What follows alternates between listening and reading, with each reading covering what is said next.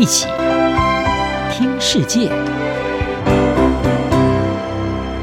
欢迎来到一起听世界，请听一下中央广播电台的国际专题报道。今天的国际专题要为您报道的是：美军无人机击毙宾拉登接班人，反恐战略成败仍未盖棺论定。美国总统拜登八月一号宣布，躲藏在阿富汗境内的盖达组织首脑萨瓦里已经在美军前一天的一次无人机攻击中被击毙。这项美军在全面撤离阿富汗之后的无人机攻击行动，被视为是美国反恐行动的一大胜利。而它会如何牵动美国跟阿富汗的掌权者塔利班的关系，又会对未来的反恐战略造成什么影响，备受关注。《纽约时报》报道，七十一岁的萨瓦里曾经担任过宾拉登的私人医生，在过去很长一段时间被视为是盖达组织的二号人物。在美国于二零一一年击毙九一一恐怖攻击主谋宾拉登之后，萨瓦里就接管了盖达组织。不过，在过去几十年间，萨瓦里的行踪成谜。美国国务院并曾对他的人头悬赏两千五百万美元。事实上，萨瓦里也是九一一恐攻的共同策划者。因此，拜登在宣布美军已经成功击毙萨瓦里的演说中，特别向九一一罹难者家属致敬，希望为这些失去挚爱的家庭带来一丝慰藉。对那些失去父母、丈夫、妻子、儿女、兄弟姐妹、朋友还有同事的家庭来说，对在九月的那一天。我希望这项果断的行动能带来再一次的结束。这次袭击行动的成功，对于在去年把地面部队撤离阿富汗的美国来说意义重大。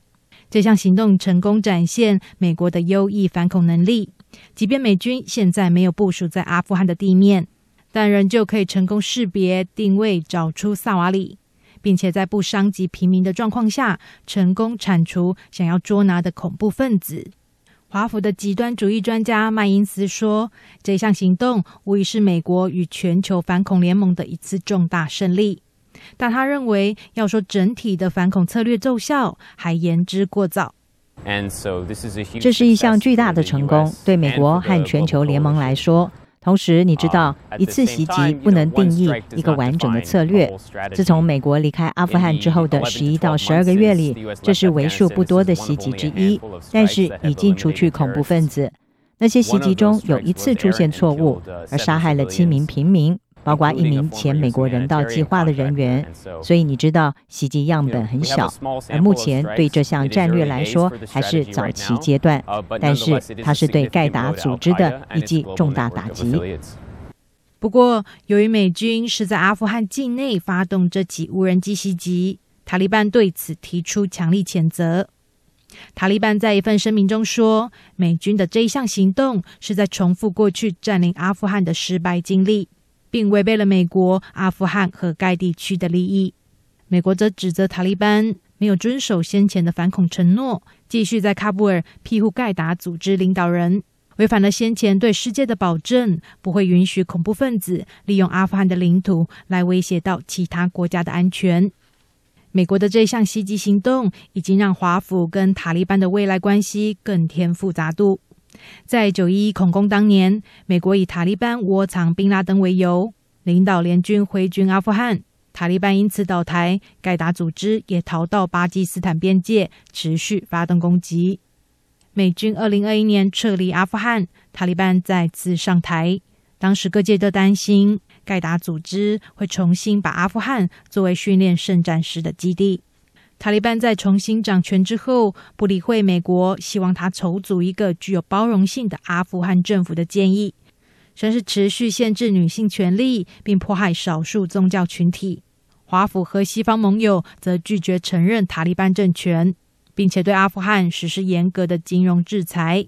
另外一方面，美国近来正跟塔利班展开谈判，考虑解冻阿富汗先前储放在美国的数十亿美元外汇。来协助解决阿富汗境内的人道危机，而这些都显示了双方关系发展中的错综复杂元素。至于在长期的反恐战略上，专家分析，华府恐怕也少不了塔利班当局的配合。美国之音报道，国际危机组织顾问史密斯分析认为，即使这一次美国成功的集中目标，不过空中力量也往往无法解决整体的安全问题。因此，从长远来看，美国和盟国可能需要与实际的阿富汗当局合作，来解决最终的安全问题。失去首脑的盖达组织，未来会不会出现新领袖，以及新领袖可能会是谁？目前仍属未知数。不过，可以确定的是，在美国的无人机攻击奏捷之后，